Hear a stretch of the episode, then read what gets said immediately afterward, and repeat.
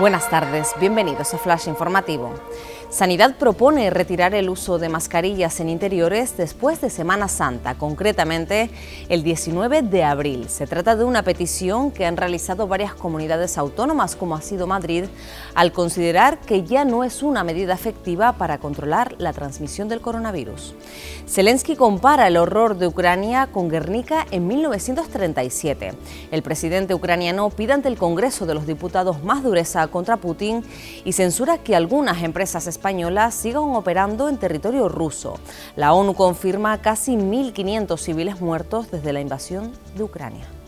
El Hospital del Sur tendrá el nivel de LUC o la Candelaria.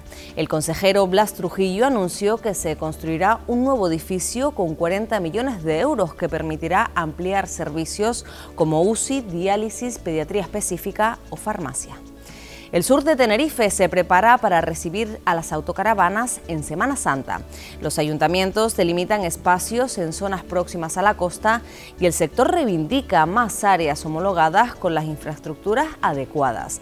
Desde la Asociación de Autocaravanas de la isla recuerdan que su presencia supone un aliciente económico para el comercio local. Más noticias en diariodavisos.com.